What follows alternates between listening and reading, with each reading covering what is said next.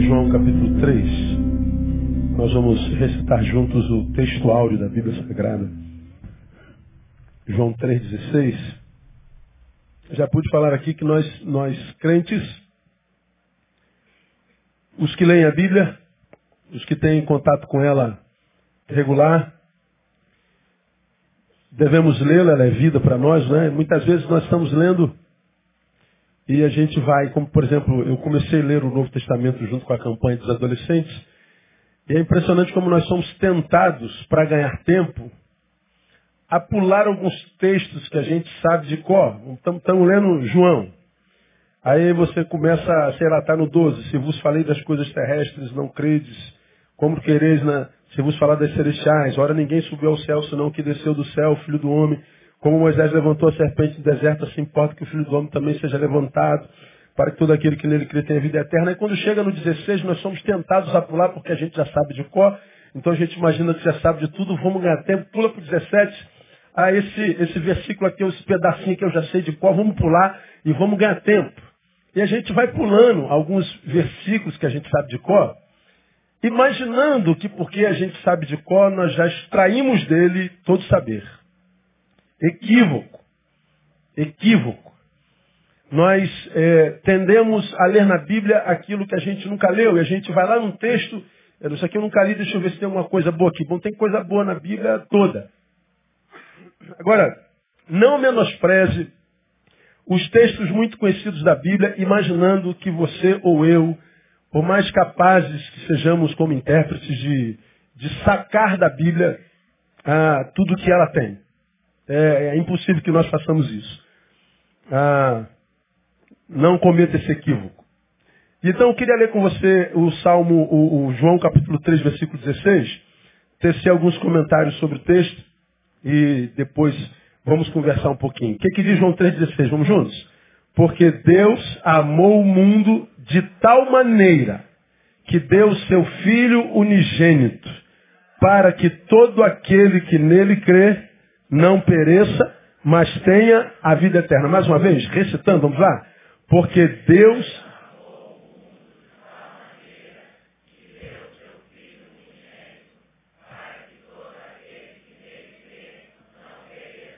mas tenha a vida eterna. Então, esse versículo é muito interessante.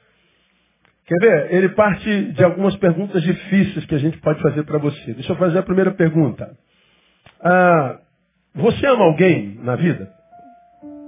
Quantos aqui amam, de fato, alguém na vida? Acho que todos nós, ou quase todos nós, todos é muita gente. Ah, eu amo alguém, pastor. Bom, essa pergunta é fácil de responder.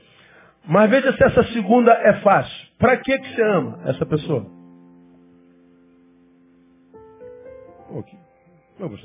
Como assim?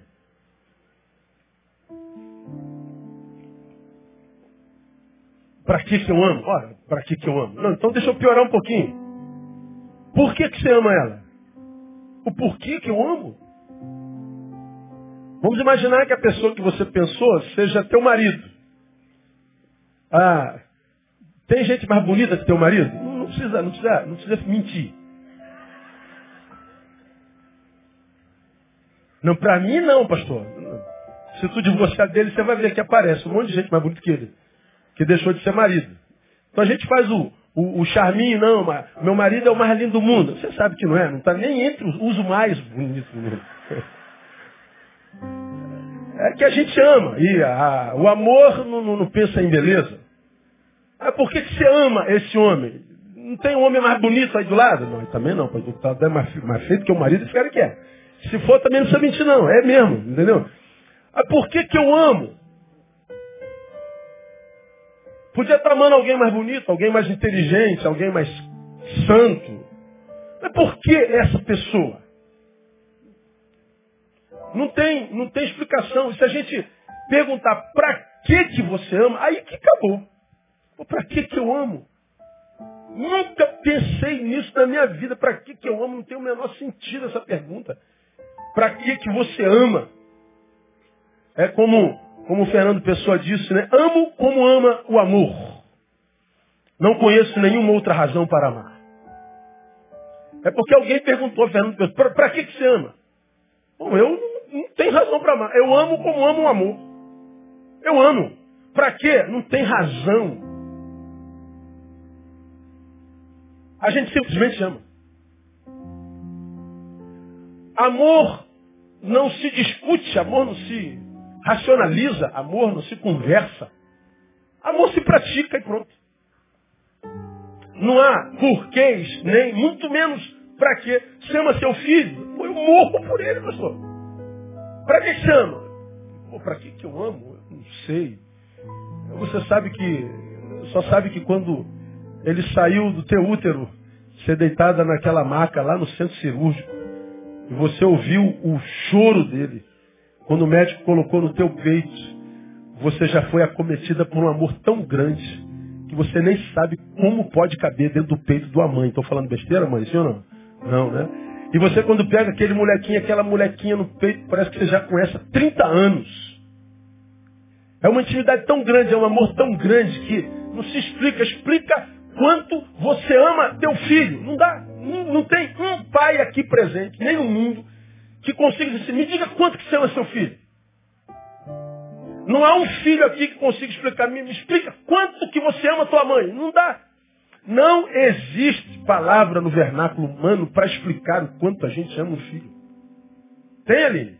Não tem.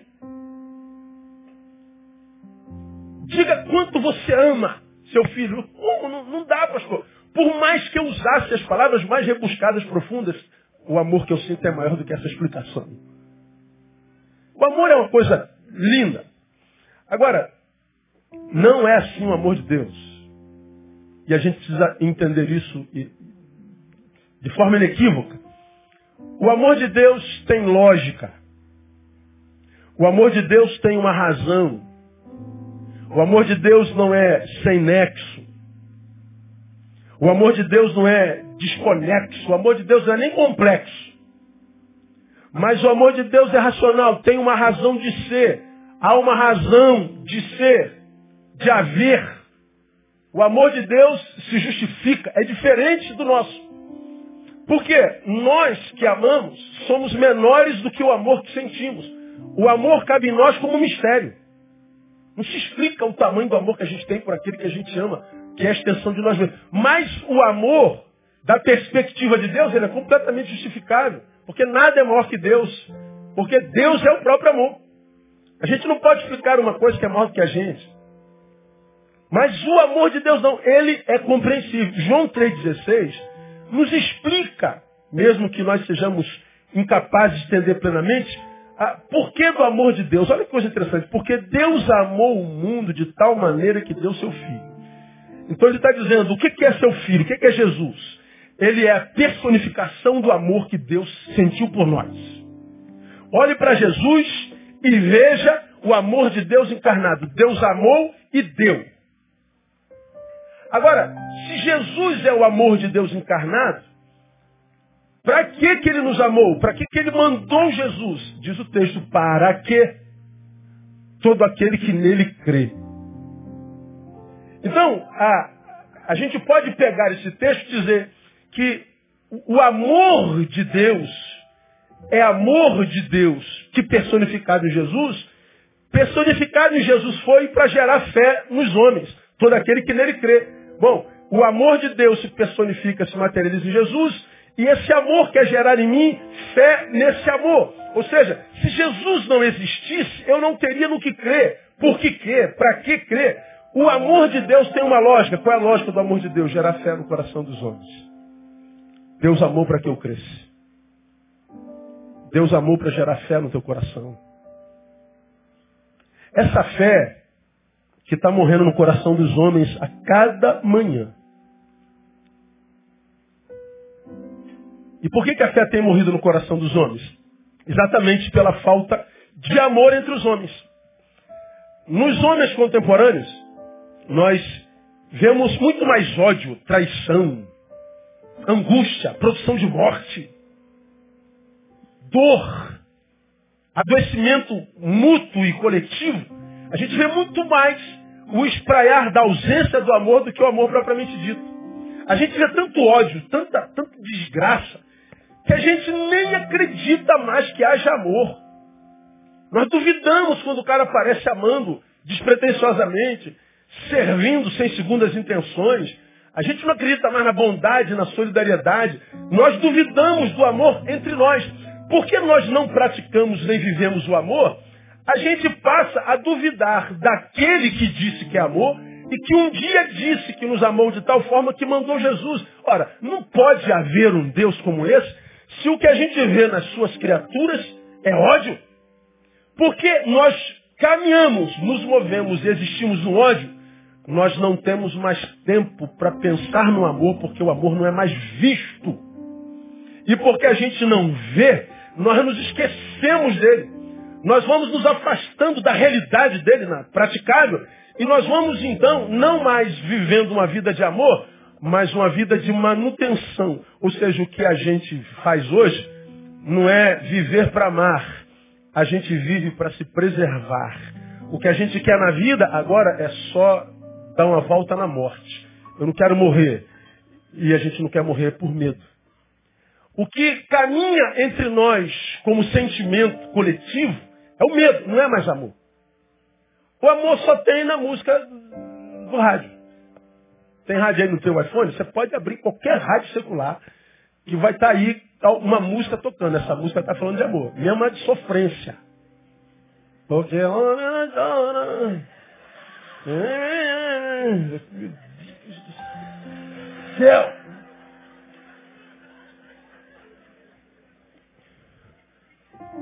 Estava zoando, zoando hoje lá no almoço do seu Manel, meu, meu avô da minha esposa, família toda. Aí a gente estava falando sobre criação de filho. Aí eu falei assim, meu Deus, é muito triste. Você cria uma filha com tanto carinho, com tanto amor. Você bota nos melhores colégios possíveis. Você dá educação, dá exemplo em casa. Essa filha fez 24 anos. E você vai sair com o carro dela, porque a mãe saiu com dela. E aí Está dando a voz do Brasil. Ninguém aguenta a voz do Brasil. Aí eu achei um pendrive, deve ser de música. Aí botei o pendrive da filha que você criou com tanto carinho para ouvir uma música. E o que, que, tem no pendrive? Só Luan Santana. Eu falei, meu Deus do céu, tu, tu cria uma filha com todo carinho, tua filha vai gostar de sertanejo universitário. Quase que eu me jogo no carro.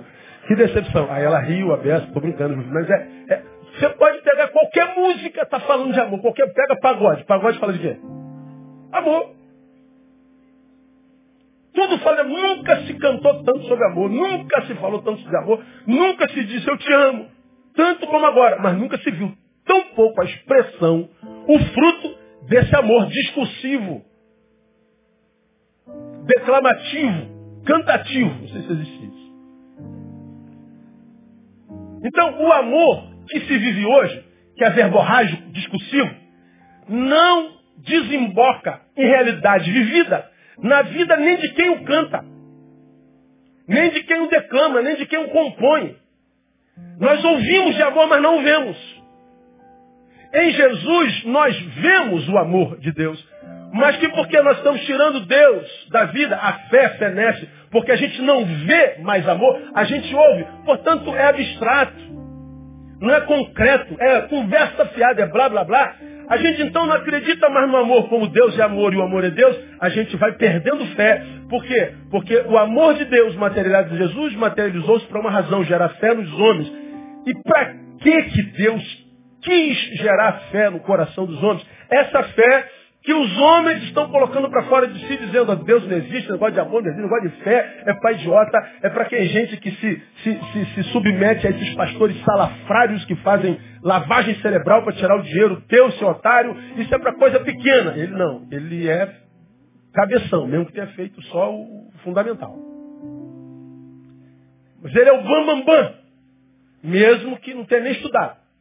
Mas ele se acha maior, por quê? Porque não tem fé. Nós vivemos numa sociedade que crer é diminuir. Dizer que não tem fé soa intelectual. Dizer que não crê soa-se, é, é, soa como se a pessoa fosse maior. Aí nós vemos o discurso ateísta em todo canto onde a gente vai. Mas como eu já falei aqui, é só um discurso ateísta é, é, é, é psicológico. Ateu, porque se frustrou-se com Deus. Falou, falou-se tanto do amor dele, pregou-se tanto do amor, mas eu não vi esse amor, Deus, mentiroso, materializado em mim. O que sobrou para mim foi angústia, foi abandono, foi desprezo. O que sobrou para mim foi uma vida insignificante. Eu não gosto da vida que eu vivo, não gosto do corpo que eu tenho. Eu não odeio o peso que eu tenho. Eu não gosto da vida, Deus. Tu existisse mesmo, eu não estava nessa porcaria de vida que eu estou vivendo. Então tu não existe porcaria nenhuma. Ora, por que, que a gente não acredita no amor dele? Por causa da porcaria de, vida que vive. Por causa da porcaria de vida que vive, a fé fenece e a gente então, como eu tenho falado, se torna esse pedaço de carne que anda. Que não encontra plenitude em lugar nenhum. Nunca essa carne se satisfaz. Não há nada que satisfaça o homem contemporâneo. Quanto mais você tem, mais você quer. Você está em busca do novo, novo, novo, novo, novo. E tudo que é novo fica velho na segunda usada. A gente vai buscando novo, novo, novo, novo. E essa busca do novo, qual é a boa, qual é a nova? Isso cansa, irmão. Chega uma hora que essa busca sem destino cansa. Você diz assim, cara, eu cansei da vida. Estão aí os que vivem à base de remédio que não nos deixam mentir, estão aí os suicidas que não nos deixam mentir. Está aí a realidade da depressão que dobra a cada ano na população mundial. Estão aí as novas síndromes, as síndromes pós-modernas, que nada mais são do que o produto de um ser vazio que não encontrou sentido em nada. E que diante de tantas buscas, o que sobrou foi frustração. E aí nós vamos empurrando a fé, para fora da nossa vida. E a fé é a razão do amor de Deus. E para que, que Deus quer plantar fé em nós? Essa fé deve ter algum sentido. E por que, que o diabo tem tanto interesse, portanto, tirar essa fé de nós? É porque essa fé deve ter algum poder. Pense fé comigo um pouquinho. Qual a razão do amor de Deus? Gerar fé no coração dos homens. Esse é o objetivo primário do amor de Deus. Por que, que Deus quer gerar fé em nós? Por três razões eu compartilho com vocês. Primeira, para estancar o poder da morte. Porque Deus amou o mundo de tal maneira que deu seu Filho unigênito para que todo aquele que nele crê, conclua para mim, não pereça, mas tenha vida. E que vida? Eterna. Então, Deus nos amou para gerar fé. Para quê? Para que através dessa fé eu estanque o poder da morte. Eu não pereça para que eu não morra. Para que, ele quer gerar essa fé? Porque essa fé é tão importante. Para que eu não morra, para que eu não pereça. E a morte é uma realidade muito, muito, muito presente na vida, principalmente do homem hoje. Nunca se morreu tão cedo como agora. Nunca se suicidou em, de forma tão numerosa como agora. Nunca a vida foi banalizada como agora. 56.400 assassinatos no ano passado. Divide aí 56.400 no seu celular por 365. Me lembra quantas, quantos assassinatos por dia? Diz aí. 56.400 por 365. 154 assassinatos por dia. Bom, divide 154 por 24. Vamos ver quantos assassinatos por hora. Seis e meio. A cada hora, seis pessoas e meia morrem. Quase sete pessoas assassinadas por hora no nosso país. Ou seja, é a total banalização da vida, desvalorização da vida. Mata-se por nada. Você acompanhou essa semana um garoto de 14 anos que foi espancado até a morte. Arrebentaram a sua cabeça, porque ele olhou para a namorada de um garoto. Ele não disse nada. Ele não falou nada, ele não expressou nada. Ele vinha com o namorado de lá e ele deu uma olhada e seguiu. O cara foi embora, voltou e matou o menino. Por que, que se produz morte com tanta, com tanta velocidade? Porque a vida perdeu completamente sentido. Eu mato você porque para mim a vida não vale nada. Você me mata porque para você a vida não vale nada. Por que, que a vida não vale nada hoje? Porque a gente não conhece mais amor. E porque a gente não conhece amor, a gente não tem fé, a gente não tem transcendência. Você, pai e mãe, quantos aqui tem pais e mães na idade escolar? Levanta a mão, deixa eu ver quantos tem. Pai e mãe com filhos na idade, na idade escolar. Cinco. Ah, tem mais gente. Quando seu filho vai para a escola, quando o seu filho volta da escola, qual o sentimento que te toma? Preocupação. A gente vê tanta maldade, tanta desgraça, tanta. Ainda mais se a gente tem filha, mulher. Aí dobra a preocupação. Porque são as vítimas principais, porque são, menos, são mais frágeis. Nós somos tomados por uma sensação de medo, de impotência. E por que, que a gente é tomada por essa sensação de medo, de impotência? Ou seja, nos vemos menores do que o que de fato somos, embora sejamos muito pequenos. Porque a gente sabe que a morte caminha entre nós, nas nossas ruas, de uma forma tão livre, tão impune. Ela se multiplica com tanta velocidade e facilidade que a gente sabe e tem a sensação de que nós somos um alvo potencial o tempo inteiro. E aí o que, que nós temos? A sensação de que nós existimos para preservar a vida. Nossos esforços não são mais para viver abundantemente. Nossos esforços são para que nós não morramos. Qual é a razão da tua vida? Não morrer. Não é mais viver abundantemente. A gente tem medo da noite, a gente tem medo de passar do horário, a gente tem medo de com quem a gente está sentado, a gente tem medo disso, medo daquilo, desse lugar. Esse lugar aqui é complicado. Ora, fiquei sabendo agora esses dias que a Sulacap é zona de risco para os Correios. Os Correios não estão entregando cartas na Sulacap. A Sulacap está à escola de formação de oficiais da Polícia Militar. A Sulacap é uma vila da, da, da, da, aeronáutica eh, do Brasil. Mas não se entrega mais carta na Sulacap porque é zona de risco. O correio está dizendo, não vou lá não, que lá morre muita gente. Mas, cara, o pessoal precisa pagar conta. Morra eles, eu não. Que vida é essa que a gente está vivendo no caminho? que a gente passa pela vida só lutando para não morrer. A gente não luta mais para viver abundantemente, com medo de viver. Portanto, correr o risco de morrer, a gente se retira para nós. Quem se retira para si, não se relaciona, vai sendo tomado por sentimentos negativos. Uma tristezazinha que aumenta de ontem para hoje, de hoje para amanhã, nós não fazemos nada, daqui a pouco se torna uma depressão leve. E a gente diz, caramba, eu não estou bem, eu estou entrando em depressão, eu preciso fazer alguma coisa.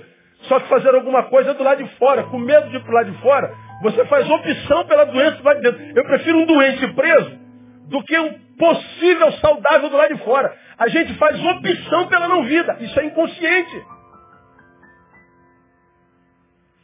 Ora, para que que Deus nos amou em Jesus?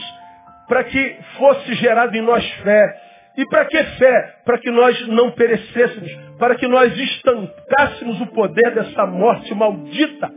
Essa morte que caminha entre nós, como nunca antes diria o presidente Lula na história dessa nação. É impressionante como a gente se acostuma com a morte.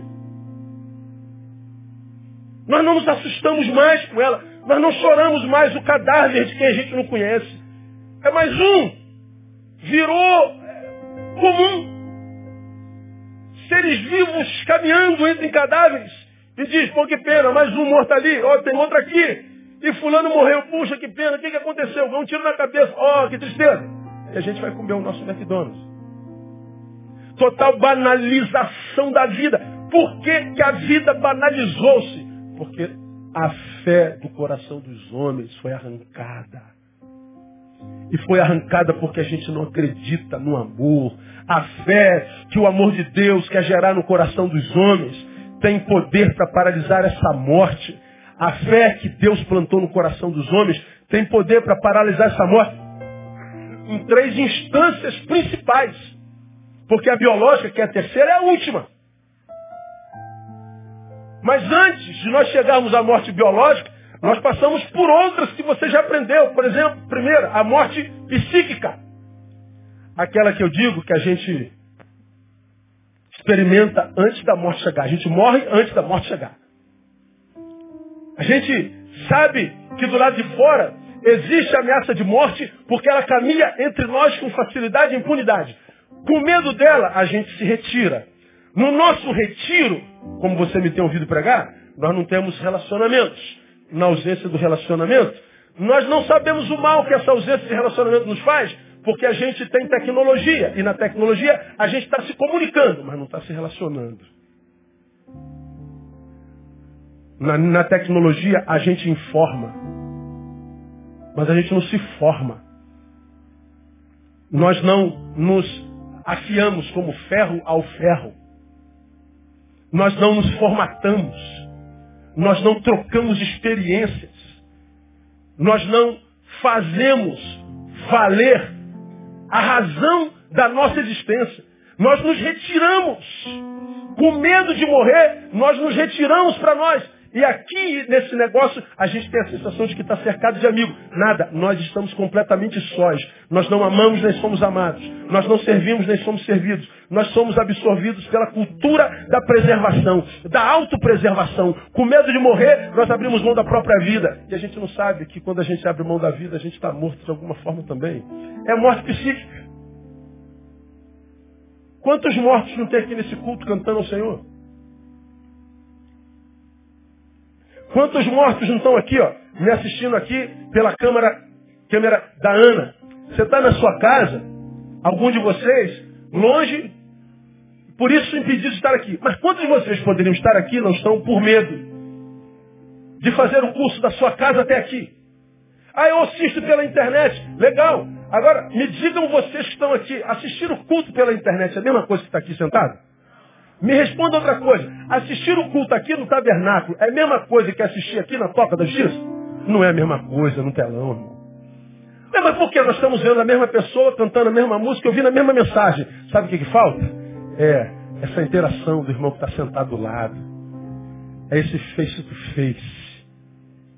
É esse contato visual que gera afeição, que tem a ver com a comunicação que vai além do verbo. Lá não, nós estamos no telão.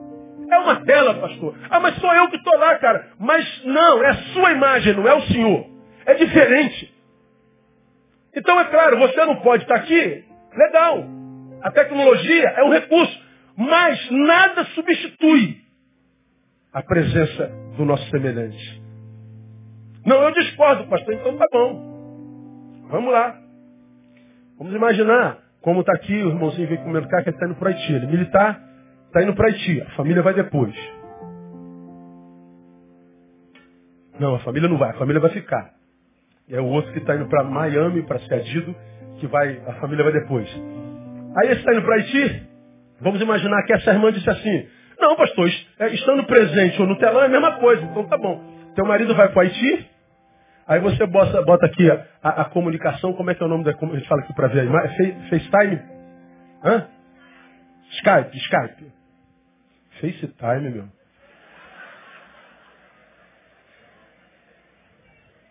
FaceTime, riro de bobo que vocês são. Bem feito, você é mais burro que eu, tá vendo aí? Olha lá. É, mano, tem esse negócio de FaceTime. Eu não uso, mas tem. Então, a, a irmã diz assim, não, pastor, o telão e presencial é a mesma coisa. Então, quero ver. Quando o seu marido estiver no Haiti, bota ele no telão. Amor, é a mesma coisa. Vai lá, irmã. Dá um beijão nele aí, irmão. Tu vai no telão. Não dá, irmão. Não é a mesma coisa. Ah, mas a gente não beija todo dia. Mas se quiser beijar, beija. Através da tecnologia nós não temos contatos humanos. Todo diálogo através da máquina é maquinário. É tecnológico. Mesmo que eu esteja falando com um ser humano. Quem está me ouvindo lá na toca nesse instante está ouvindo essa mesma mensagem vai ser abençoado pela mensagem verbal, mas não é a mesma coisa de que está aqui, ó, podendo tocar. Eu não posso tocar no pastor, nunca toquei no pastor, mas se você quiser, você pode. Você não está impedido em possibilidade. Não tocar é uma decisão.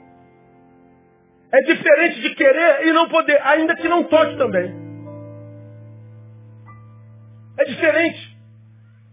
Por que, que ele gerou fé no nosso coração? Ele gerou fé no nosso coração para que a gente não morresse psiquicamente, psicologicamente, para que a gente não morresse afetivamente. E a única maneira de manutenir a, a, a, a vida é pela fé.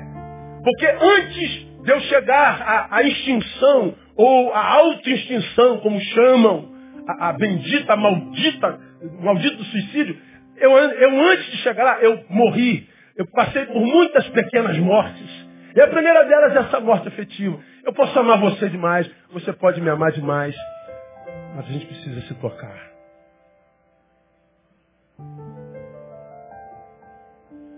Ah, mas a gente se vê todo dia. É verdade.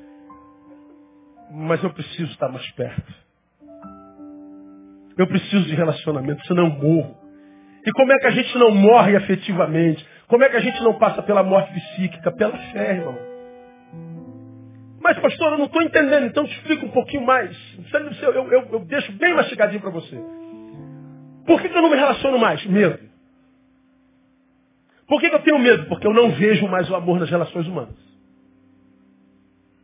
Porque eu não vejo mais amor nas relações humanas, eu tenho medo. Porque tenho medo, eu tenho, portanto, o direito de me afastar para não ser a próxima vítima. Então eu estou me preservando. É amor próprio, pastor? Não, não é amor próprio. Não é amor próprio porque, embora você tenha razão em parte, você pode estar julgando todos em função de alguns. Eu acho que nós temos que ter medo, sim, mas nós temos que discernir aquele de quem nós temos medo.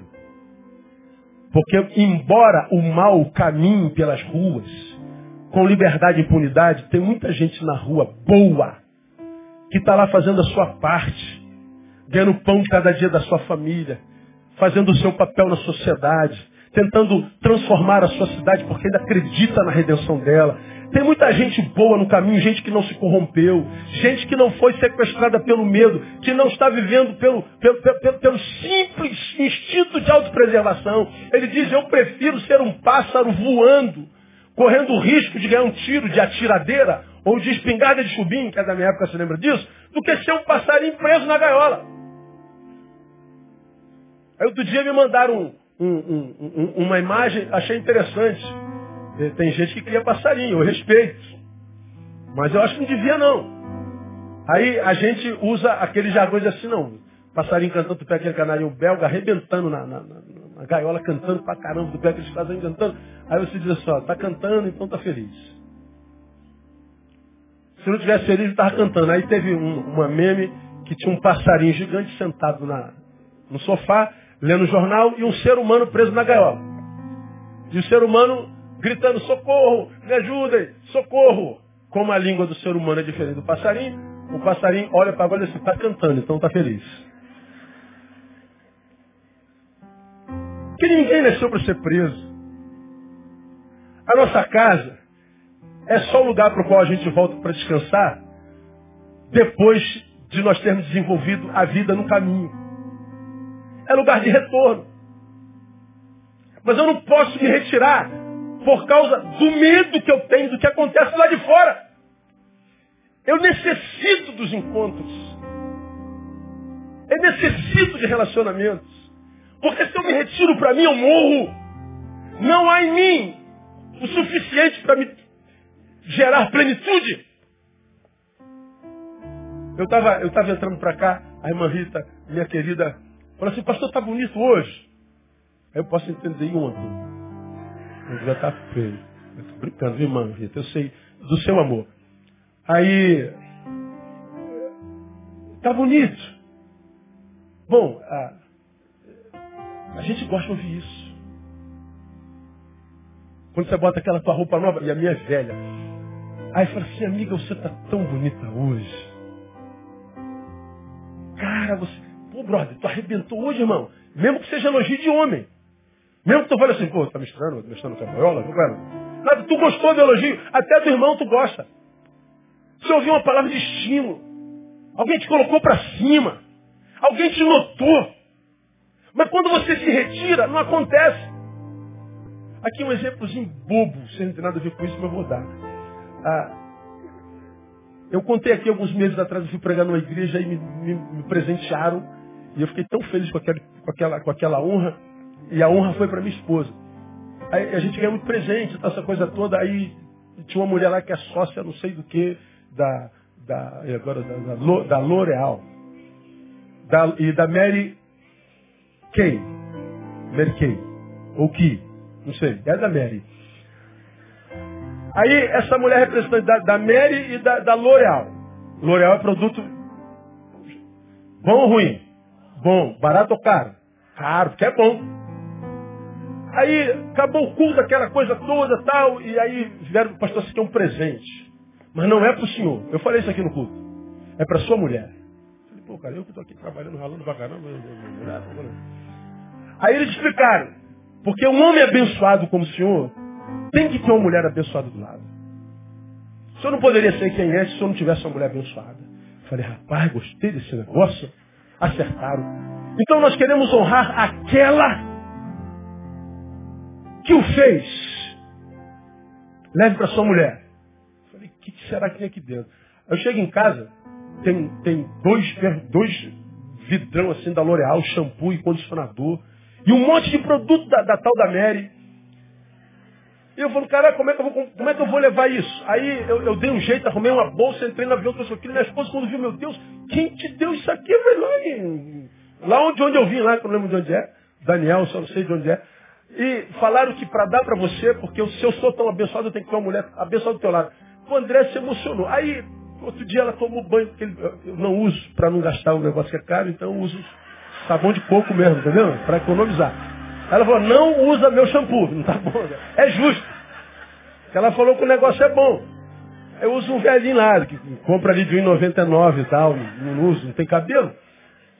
Aí ela acabou de tomar banho, eu tô lá no quarto, ela sai, tá de costas, tô vendo o cabelo da André pretinho, brilhando. Eu falei, gente. Eu falei, meu amor, teu cabelo tá lindo. Nossa, tá brilhando, chega, brilho. Falou assim, amor, L'Oreal. É aquele shampoo que você trouxe que faz isso. Rapaz, aí eu, aí eu mandei um zap. Daniel, você me abençoa demais, rapaz. Você está fazendo bem para minha mulher, cara. Aí você fala assim, pastor, o senhor falou para a mulher, o seu cabelo tá lindo. Se eu não tivesse falado mudar alguma coisa, mudar tudo. Você dizer para uma mulher assim, teu cabelo tá lindo. Fala aí, mulher.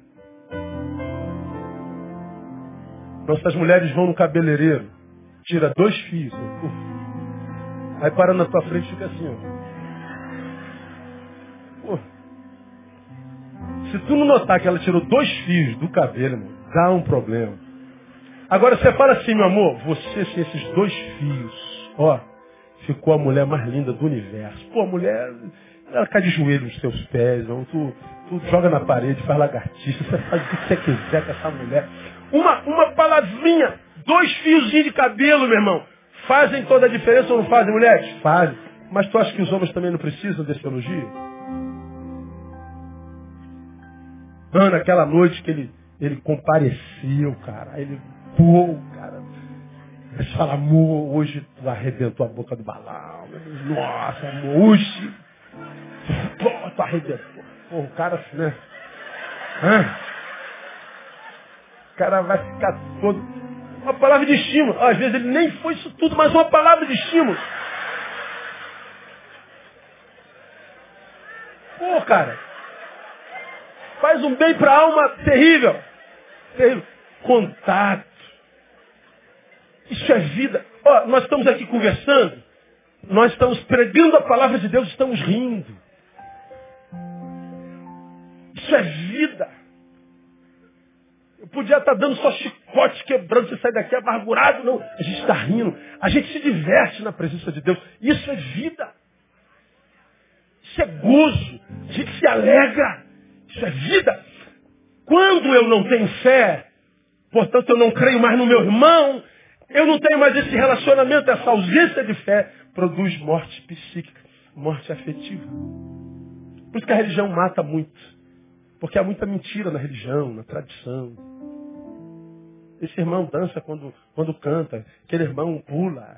Deus é digno de reverência. Aí tu vê aquela igreja de gente velha, com 18 e com 80 anos. Isso é a mesma coisa. Gente sem vida, gente que já se entregou. Que adora um Deus insosso, cinza, castrador. E você vem para cumprir a, o teu dogma. Um negócio domingueiro, templocêntrico, mas não tem vida no, no, no, o rio de água viva não flui, não tem água nenhuma. mortos na presença de Deus. Mortos na presença de Deus. Se passa a te escandalizar com a tua alegria, com o teu sorriso. Uma vez eu disse que eu me divirto muito na presença de Deus. Um cara lá no céu no Nordeste ficou tão escandalizado. Como que o senhor pode dizer que se diverte na presença de Deus? Eu falei, o que, que você sente na presença de Deus, irmão? Ah, não sei. Ah, vai te catar, irmão. Nem sabe que você sente na presença de Deus. Tu quer o que? Que eu me entristeça na presença de Deus? Quando eu percebo a presença do meu Deus, eu, eu, eu, eu só choro. Se eu me alegro na presença de amigos. Tem gente que não sabe contar piada, conta piada, a gente ri de tão sem graça que ele foi. É ou não é? Gostou da piada? Não, achei horrível. Você foi horrível. Mas foi engraçado. Você é tão ruim de contar piada. Então, se a gente ri de gente que não sabe contar piada, eu não vou me divertir na presença de Deus? Claro que eu me divirto. Mas para que, que Deus amou? Para que gerasse fé. Então, irmãozinho, você que se julga cabeção não tem fé, você que é um ateu psicológico, tu pensa que tu está enganando a quem? Vá à frente do teu espelho e diga que você está feliz, diga que você está pleno. Diga que você que abriu mão da fé está se sentindo pleno de vida. E responda assim para você mesmo se você é homem. Não existe plenitude sem fé. Porque o que me une ao meu semelhante, que abriu mão do amor, que foi carcomido pelo ódio, pela amargura, é fé. Estanca o poder da morte psíquica. Consequentemente, a segunda, a segunda morte, a morte espiritual. É aquela que, porque descreve os homens, claro, vou descrever de quem o criou. Por que tem tanta gente na igreja que não consegue romper em Deus? Ah, eu sou pastor da igreja. Eu poderia. É, você pode me chamar de tudo menos de burro. Essa peste eu não aceito. Posso não ser inteligente. Burro também eu sei que eu não sou. Agora, eu poderia apontar um monte de ovelhas minhas. Aqui, ó. Hoje, que estão aqui há anos e que eu sei nunca experimentaram Deus. Batizaram-se, já foram líderes de ministério, já deram aula. Mas que eu sei que não tem nada de Deus. Agora o que, eu tenho a ver com isso? Nada. O meu lamento é saber que você poderia ter, mas não se esforça para tal. Você não luta contra si mesmo passou pela morte psíquica, que se entregou a essa morte. E por que se entregou a essa morte? Porque você abriu mão da fé. No início, quando percebia que já a estava perdendo. Quando ela começou a fenecer em você. E aí você, você vai se afastando, a gente vai se afastando do altar. A gente vai se afastando do altar. Não quer dizer que quem está no primeiro banco é santo, quem está no último é, é, é carnal. Mas quem já esteve no altar e vai perdendo o que te mantinha no altar, a gente vai cada vez ficando mais longe dele. Porque o altar nos lembra a nossa melhor parte da vida. É quando a gente está na presença de Deus. E agora, longe do altar, o que, que a gente tem que fazer? Nós temos que criar um eu em nós que justifique a nossa ausência do altar. E a gente diz, não, estou fora do altar por causa daquele que está lá, é o pastor. Eu estou fora do altar por causa daquele que está lá do lado lá, é o introdutor. Eu estou fora do altar por causa daquele lá, que é o, a mãe. Eu estou lá. Existe uma razão para eu estar fora do altar. Eu estou fora da igreja porque a igreja se tornou esse lixo. Porque a igreja. Aí está os desigrejados. Aí, como eu sempre digo, a igreja está um lixo, mas os lixos que compõem a igreja conseguem se relacionar. Você que é o bonzão, não consegue. Os lixos que compõem a igreja estão em comunhão. Mas você que é o santarrão, mesmo nunca tendo ganho uma alma para Jesus, não consegue congregar. E diz que é melhor do que quem está na igreja. Tu quer enganar quem, cara? Para mim não precisa vir com esse discurso. Eu nem ouço. Você quer se enganar, se engana, mas não tente tomar meu tempo, justificando o fato de não estar em comunhão. É para comunhão que nós somos chamados. Você não está em comunhão porque perdeu a fé.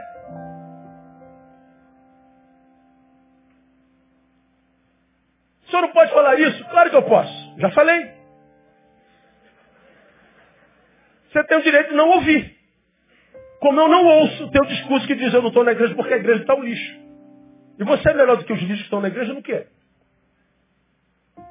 Responda para si, não precisa responder para mim. Você, como preguei domingo retrasado, é caminho de Deus para a vida de quem? Deus passa por você para chegar aonde? Em quem? Ou será que Deus não passa por aí?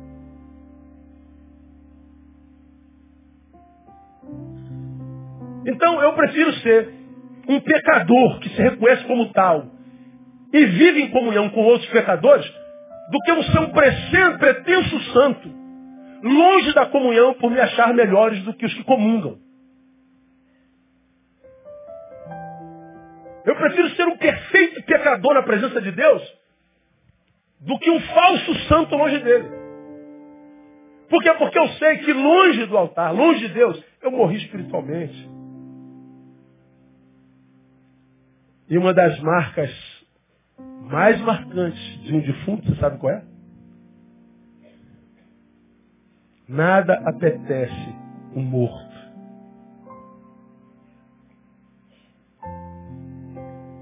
Morto não tem fome. Se eu sou um morto espiritual, eu perco apetite. Do quê? De tudo que é espiritual. Da palavra, da oração, da adoração comunitária, da comunhão, da celebração, do serviço. Então, uma marca distintiva, irrefutável do morto é a ausência de apetite. Mas nós temos mortos espirituais que se auto-justificam, ou seja, estão cavando mais fundo a própria sepultura. Mesmo que a gente saiba que pela fé ainda que mortos espiritualmente, nós tenhamos esperança, em João 11, 25, 26, é o Cristo quem diz, eu sou a ressurreição e a vida. Quem crê em mim, ainda que esteja morto, viverá. Me ajuda? Catuca alguém do céu e fala assim, há esperança para você ainda. Eu bateria no meu peito e diria, ainda há esperança para mim, no nome de Jesus. Porque o meu Deus é Deus de ressurreição.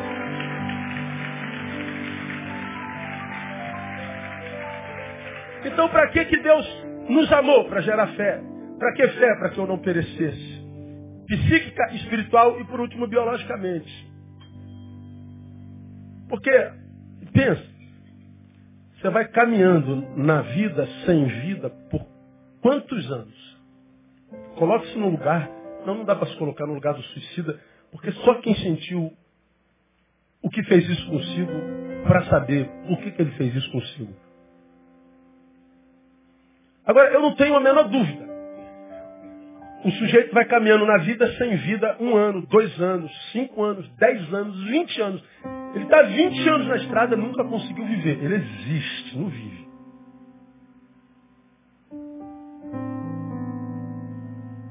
Não dorme bem porque não produziu.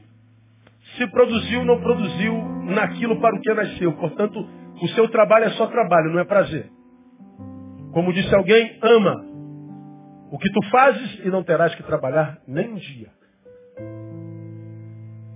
Teu trabalho será um prazer. Agora, quando eu produzo, mas não naquilo para o que eu nasci, a razão da minha vida, porque eu nem descobri qual é ela. Bom, do fruto do meu trabalho eu só colho dinheiro. Não basta? Claro que não. Você já aprendeu isso aqui. O dinheiro compra tudo, menos o essencial. Compra uma casa linda, mas não compra uma família para botar dentro.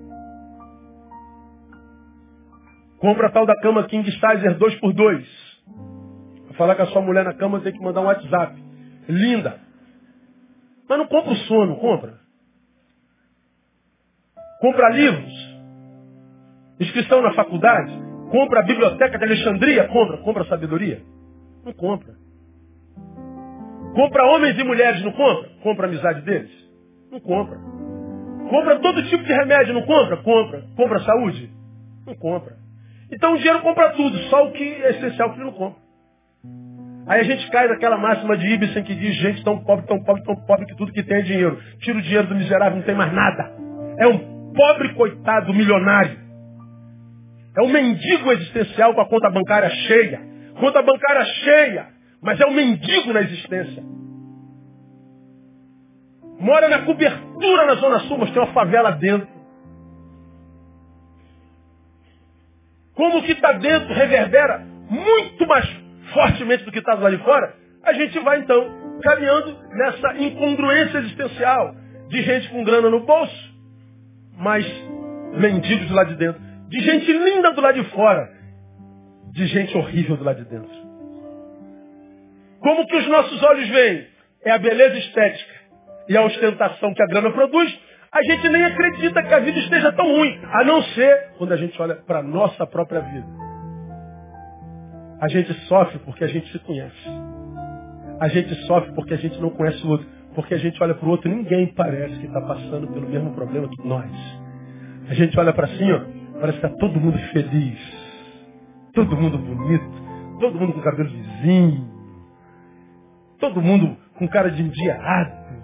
Deve ter almoçado hoje aonde? Não sei. Diga um restaurante aí, o portão fechou, não dá mais. É, sei lá, no, no, no Rio Brasa. 120 reais uma, uma, uma, como é o nome? Um rodízio. Quando vai lá tem que ficar a semana inteira sem comer, que é para valer a pena. É um negócio de maluco. Então, aí, você aí vai pro Face, está todo mundo no restaurante, todo mundo viajando. Cada um postando a foto mais linda do mundo. Você fala assim, cara, tá todo mundo feliz, só eu que estou desgraçado. Só eu. Pois é, bobo. Ninguém imagina que você esteja tão desgraçado. Então pense. Você também não pode imaginar o quanto os outros também estejam. Toda relação na pós-modernidade é imaginária, nunca realística. Tudo imagem tudo imagem. Uma mentira total. Um exibicionismo sem precedentes, viciante. Desconfie de quem exiba felicidade 24 horas por dia, 7 dias por semana, 30 dias por mês. Você está diante de mentiroso. Morte espiritual, morte biológica. Então, para que, que o Cristo veio como expressão do amor de Deus. Gera fé. Fé para quê? Para que eu não pereça. Segundo, para que, ele quer que a gente tenha fé? Primeiro, para não morrer, estancar a morte. Segundo, para que a gente consiga viver. Não é a mesma coisa, pastor? Não. De um lado, a fé me impede de morrer. Do outro lado, ela me capacita para viver. Pode explicar? Claro, sempre explico. Pega um cadeirante, que sofreu um acidente, está na cadeira de roda há seis meses. Calcificou. Aí o médico diz assim, vamos ficar em pé agora? Vamos tentar? E o camarada então vai com muito medo de cair e fica em pé. Agora o médico é assim, anda. Ah. Ele vai te confiar da sua capacidade. Se ele for andar, ele vai andar segurando alguém, e bem devagarinho, porque ele não acredita que ele possa andar ainda. Será que não vai quebrar nada? Será que não vem sequela? Será que não vem consequência? Ele não está mais aleijado. Ele está de pé. Isso não quer dizer que porque está de pé vai sair correndo. Não. O fato de eu não estar tá morto não significa dizer que eu vou sair correndo para a vida. Não, o fato de não estar tá morto não significa dizer que eu esteja vivo. Aí o exemplo vem de Lázaro, né? Lázaro, sai para fora pleonasmo, vicioso. A morte foge de Lázaro e Lázaro vem para fora. Mas a obra do Cristo não acabou na ordem que foi dada à morte. Lázaro ressuscitou, mas ainda não estava pronto para a vida.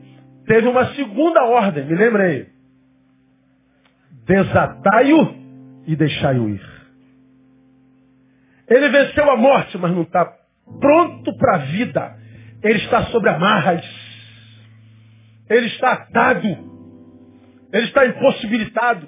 O impossível eu fiz, mandei a morte embora. O possível, façam vocês. Antes de expulsar a morte, ele diz, tirem a pedra, vocês podem fazer isso. Depois que expulsa a morte, ele diz, tirem as ataduras. Quantos de nós não morremos não, mas estamos atados estamos amarrados. Nós estamos sob coleiras, sob algemas. Estamos em celas, cujas grades são invisíveis, mas que nos impedem de viver, de viver com totalidade, com plenitude. O que, que te impede de viver? Alguns de nós nem sabe. E essa é a pior amarra. A gente tem tudo para ser feliz e não consegue ser feliz do mesmo jeito. Do mesmo jeito. Do mesmo jeito. Esse texto, ele me ensina que a vida só é possível nele. Deus amou o mundo de tal maneira que deu seu Filho unigênito para que todo aquele que nele crê não pereça, mas tenha vida. A ação de Jesus não é só me livrar da morte, é me capacitar para a vida. Agora, o que, que acontece com tantos de nós? A gente vence a morte e o abandona, porque a gente quer viver a nossa vida. E o lindo é que ele nos libera. Eu gosto dessa liberdade que a gente tem em Cristo Jesus. De saber que a hora que eu quiser abandoná-lo, chutar o balde, não quero mais saber dessa porcaria, Deus. Ele vai me respeitar e vai dizer, se você quiser uma cartinha de recomendação, eu te dou. Você é livre até de mim, meu servo. Você é livre para viver a sua vida do jeito que você quiser. Eu não te libertei para te transformar no meu escravo. Eu não quebrei as tuas cadeias para que você se transportasse para minha. Você é livre. Você vai a hora que você quiser. O problema é, como eu já falei aqui, é que nos afastarmos de Deus é fácil, porque nele nós somos livres. Difícil é voltar para Deus. Porque nós o abandonamos e fomos viver uma vida de pecado. Do pecado nós somos escravos. Para nós nos libertarmos do pecado dá um trabalho. Requer um esforço tão grande. Requer uma renúncia tão grande. A gente vai ter que abrir mão de tanta coisa. A gente vai ter que perder gente. A gente muitas vezes vai ter que romper com família. Nós vamos muitas vezes ter que abrir mão de emprego porque a gente ganha dinheiro que não é legítimo. A gente vai ficar num prejuízo material tão grande que a gente diz assim, pô Deus, o senhor está vendo? Não dá mais para eu voltar. Estou vendo, filho. Te respeito. Você tem direito de se perder. Então deixá-lo é mole, eu sou livre dele. Voltar é quase impossível, porque eu sou escravo do pecado. Então por que, que ele gerou fé em nós? Para que a gente vivesse. Para que a gente vivesse. Para que a gente tivesse possibilidade não só de não morrer, mas de viver. Vida só nele. Conhece-se a vida quando a gente discerne a morte da qual nós fomos livres. Por exemplo, ah, vamos a Eclesiastes capítulo 9, estou terminando. Como é que eu sei o que é viver, pastor? Ué, discirna a morte. E você vai saber o que é a vida. A vida é o oposto da morte. Eclesiastes 9, verso 10, você vai se lembrar.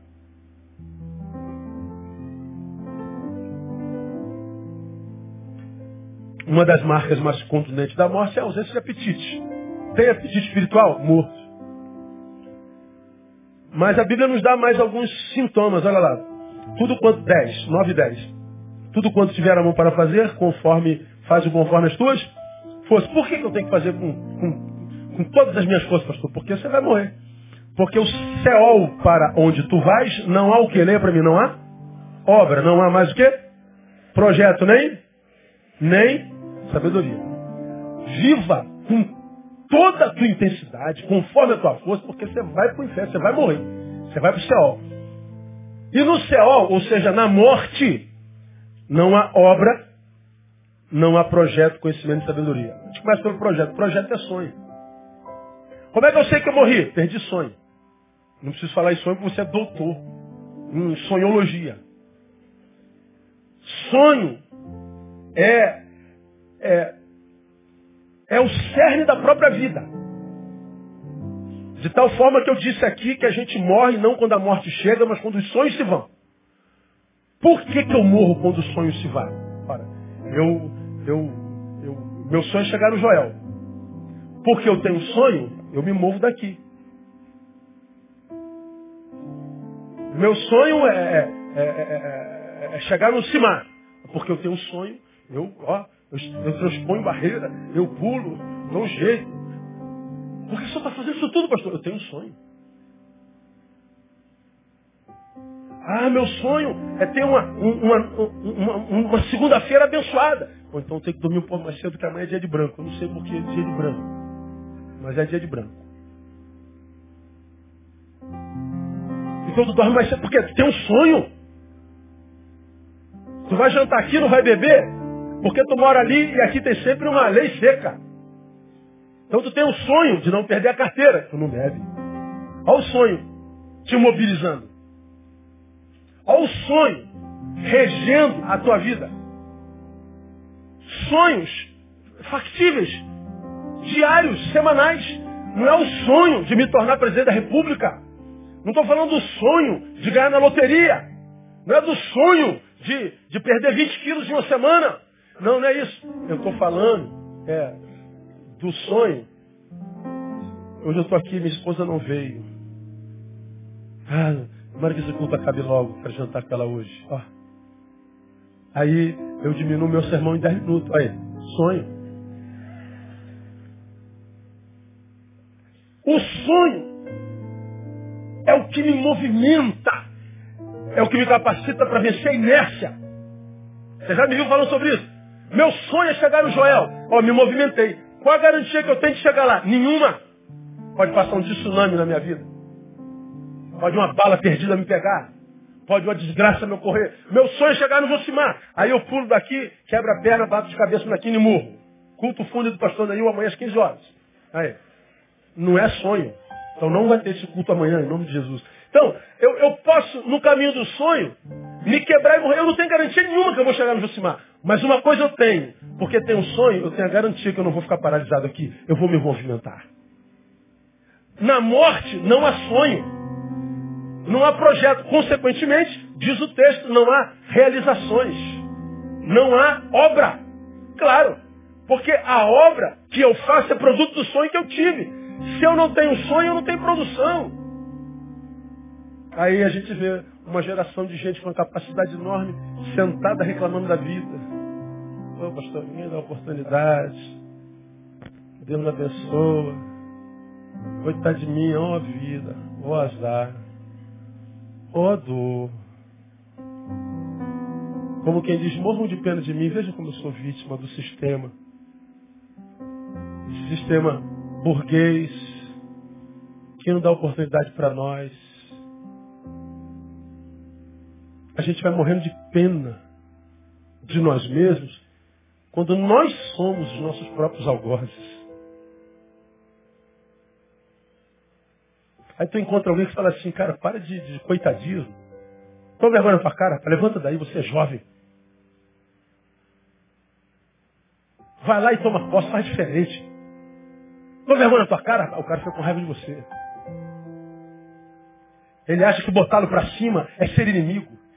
Aí ele quer que alguém autentique a sua miserabilidade. Ele quer que alguém alimente o seu coitadismo. E aparece sempre alguém em nome do diabo com muito carinho e diz a verdade. Ninguém te dá oportunidade, tadinho de você. Você tem razão de estar assim, amiga. Toma meu lenço aqui, chora um pouquinho, vou chorar aqui com você. Aí você diz, poxa, essa é amiga mesmo. É, esse é brother. Olha aqui, aqui, trouxe um, uma cocaína aqui pra gente cheirar junto. Vamos mexer a cara hoje? Vamos mexer de, de vodka? Vamos, pô, esse é brother, hein? Esse é brother você não sabe que você está diante de uma cilada do diabo, manutenindo o teu status quo, te mantendo medíocre, te impossibilitando de um dia você ter orgulho de si mesmo. Quando bom seria que você ouvisse aquele camarada, aquela mulher, aquela mãe, aquele pai, aquele amigo, que te desse uma sacudidela e disse, toma vergonha na tua cara, rapaz.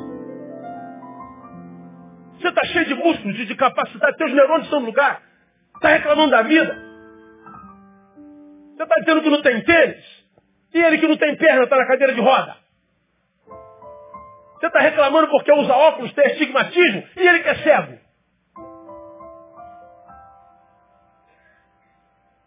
Mas não, a gente prefere ter pena da gente. Isso é o quê? A ausência de fé. Que nos incapacita de viver a vida. Conhecer a vida é fácil discernindo a morte. Não há obra, não há projeto, não há conhecimento. Conhecimento é relacionamento. Num dos cultos dos estudantes que nós tivemos aqui, eu falei que conhecimento só é possível na troca. Eu me lembro do exemplo claro que eu dei quando eu peguei sobre minha filha faz biologia Tatiana é doutora em biologia. Como que o saber da doutora vai chegar na acadêmica de primeiro ano? Não encontro. Se a professora não se encontrar com calor, nunca a biologia vai chegar a ela. Quando a Bíblia diz que para o céu pronto vai, não há obra, porque não há projeto, não há conhecimento, está dizendo, você não vive trocas, você não tem relacionamento. Como eu já falei nesse sermão, você se isolou, perdeu a fé nos homens, está vivendo um instinto de autopreservação, porque não quer mais sentir dor. Verdade, mas também não vai ser mais abraçado, não vai ser beijado, não vai ser exaltado não vai crescer, não vai desenvolver, porque você não se encontra mais. Estamos mortos. Então, para que, que o Cristo gerou vida na gente? Não só para que eu não morresse, mas para que eu vivesse. Olha como a fé é importante em nós. E por último, ele gerou fé em nós, porque sem fé é impossível agradar a Deus. Hebreus 11, 6. Mas é, agradar a Deus não é para qualquer um. Só agrada a Deus quem passou da morte para a vida. E sabe quem operou isso? O Cristo que mandou, o Deus que mandou o Cristo. Quando o Deus que mandou o Cristo por amor me alcança pelo Cristo, ele me tira da, da morte e me planta na vida, me capacitando para ela. Se de fato eu estou em vida, eu não tenho como estar em vida sem ser grato ao Deus que me ressuscitou. A minha vida agora é para satisfazê-lo. Diferente da maioria de nós, que acha que é Deus que existe para nos satisfazer. E por que, que existem tantos ex-crentes?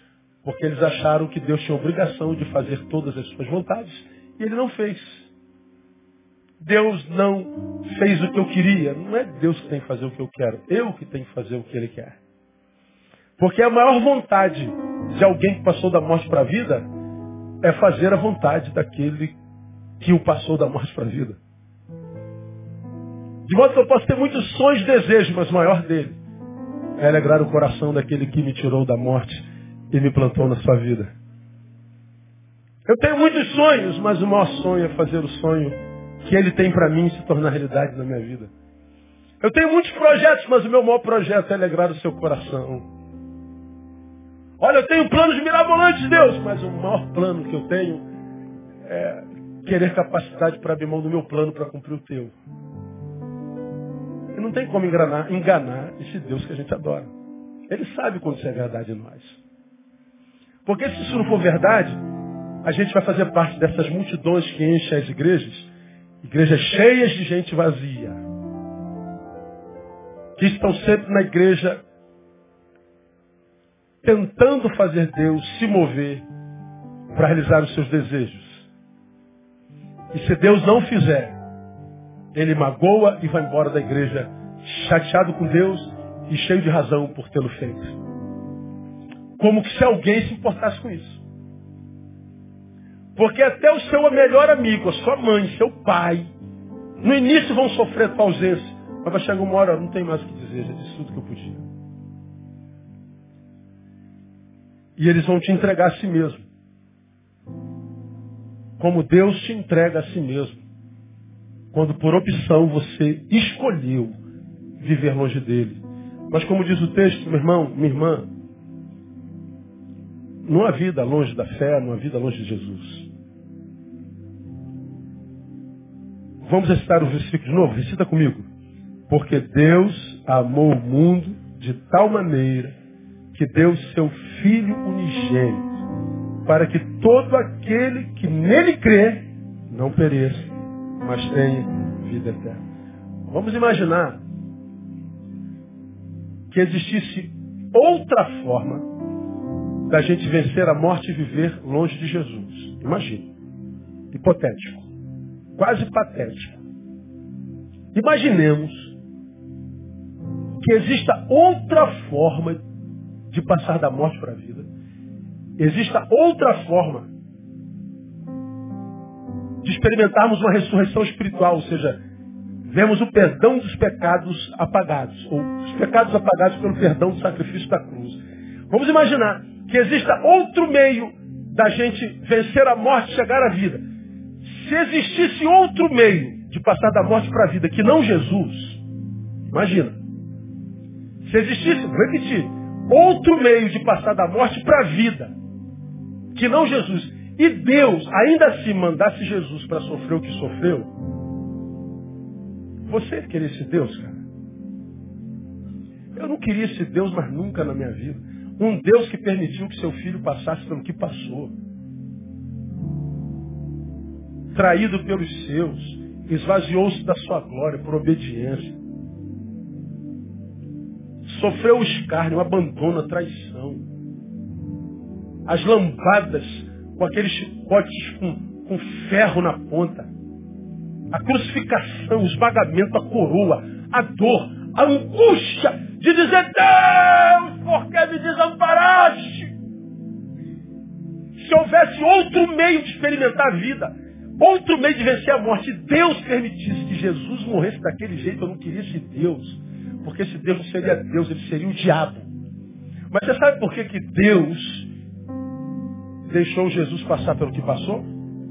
Porque não existe outra forma de passar da morte para a vida. É perda de tempo. Você está aqui morto, vivendo uma vida que não vale a pena, você sabe disso. Já tentou transformar essa existência em vida em quantos lugares, cara? Quantas mulheres e homens teve? Quantas vezes já encheu a cara? Quantas vezes já viajou? Quantas vezes? O que, é que já aplicou no corpo para ficar musculoso, para ficar bonito, gostoso, gostosa? O que, é que você já fez para tentar preencher esse vazio que está no peito? Já fez um monte de coisa? Eu sei. Se frustrou em todas elas. Sei nem quem é você. É porque eu creio na palavra. Ele só permitiu que Jesus passasse pelo que passasse porque não tem outro jeito. Só pela fé no Cristo. Então, eu amo pessoas que não sei por que amo, eu não sei para que amo. Mas o amor do nosso Deus, ele tem uma razão. Gera fé, que nos faz vencer a morte, nos capacita para a vida e para viver uma vida que agrade ao Pai, ao Libertador. De modo que eu me assemelho ao Jesus que me proporcionou isso, porque sobre o Cristo, Deus disse, esse é meu filho amado em quem me comprazo. Mas quando nós vivemos essa vida, ele diz a mesma coisa a nosso respeito. Tu és meu filho em quem me comprazo. Imagina. Você já imaginou se você cai na graça de Deus, quem é que pode contigo? É quase o Salmo, Salmo, eu não sei o número lá, acho que é o Salmo. É, me digam aí. Entrega teu, teu caminho ao Senhor. 37,5. Entrega teu caminho ao Senhor. Confia nele. Mas antes no 4 está dito: deleita-te também no Senhor e ele te concederá ou satisfará os desejos do teu coração. Olha, eu posso sonhar e ter desejo, mas porque eu caí na graça dele, ele satisfaz os desejos do meu, porque ele sabe que os meus quase sempre estarão coadunados com o dele. Como que alguém pode se frustrar servindo um Deus dessa forma, vivendo dessa... Não existe frustração. Você se decepciona aqui com um homem ou outro, você se decepciona ali com outro, você recebe uma facada nas costas, você tira, Deus, aí. Foi lá. Não, filho, fica tranquilo. Eu sou Jeová Rafa, lembra? Eu sou o Senhor que te sara. Ó oh, Deus, me trouxeram para uma furada, eu estou perdido. Não, eu sou, sou Micadisquinha, eu sou tua bandeira, eu vou sinalizar. Ó, segue as placas. Ó oh, Deus, eu estou numa guerra que não foi eu que criei. Eu, eu sou Shalom, fica tranquilo. Sou o Deus da paz. Ó oh, Deus, um exército poderoso se levanta contra mim. Calma, eu sou Jeová de Sebaú, sou Deus dos exércitos. Meu filho, você é meu amado, vai dormir. Os meus amados eu abençoo enquanto dorme. Por que, que dorme? Porque confia no Deus que serve. Não é discurso, é vida. Então você pode aplaudi-lo forte.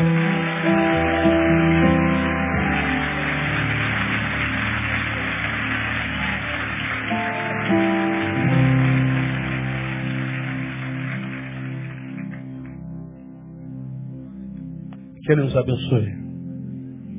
Nos dê a graça de viver assim. Porque se não for assim, é mais um na massa. É o próximo candidato à apostasia. E como cantou Fernando alguns anos atrás, perdidos na casa do pai. Foi Fernando quem cantou isso? Fernanda Brum? Não, não vamos cantar não, fica tranquilo, nessa música não. Na casa do pai. Então, como eu vejo esse, essa palavra, Deus amando filhos aqui nessa noite, de uma forma intensa. Eu queria orar com você, nós vamos ainda consagrar os bebês que eu esqueci da noite. Se bem que não me chegou o nome, não tem bebê para consagrar hoje à noite? Não tem não. Mas tem filhos perdidos. Eu queria orar com você que está aqui, pastor. Eu, eu quero esse Jesus aí. Eu preciso desse amor aí. Essa palavra foi para mim, foi para mim. Eu preciso. Eu não, eu não quero, eu não quero mais ser um pedaço de carne que anda morto. Eu quero a ressurreição e quero a capacidade para viver. Eu quero agradar o meu Deus. Só pela fé. Ficar em pé. E se você quer isso na sua vida, entendendo a palavra de Deus no teu coração, enquanto cantamos, sai do teu lugar. Venha, eu quero orar com você e a gente vai embora para casa.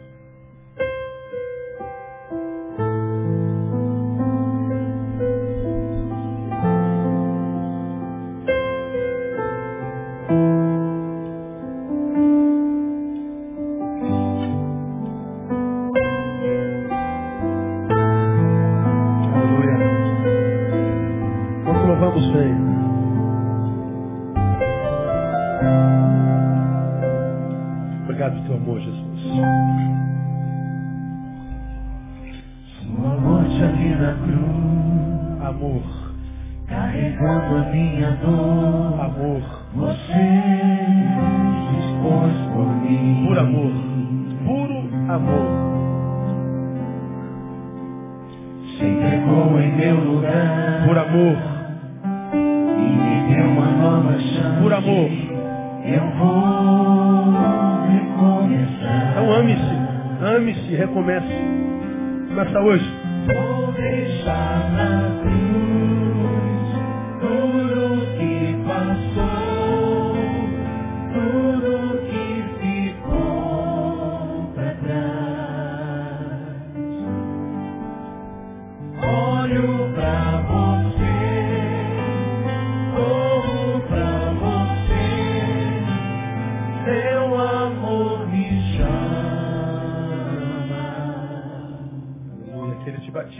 Oh.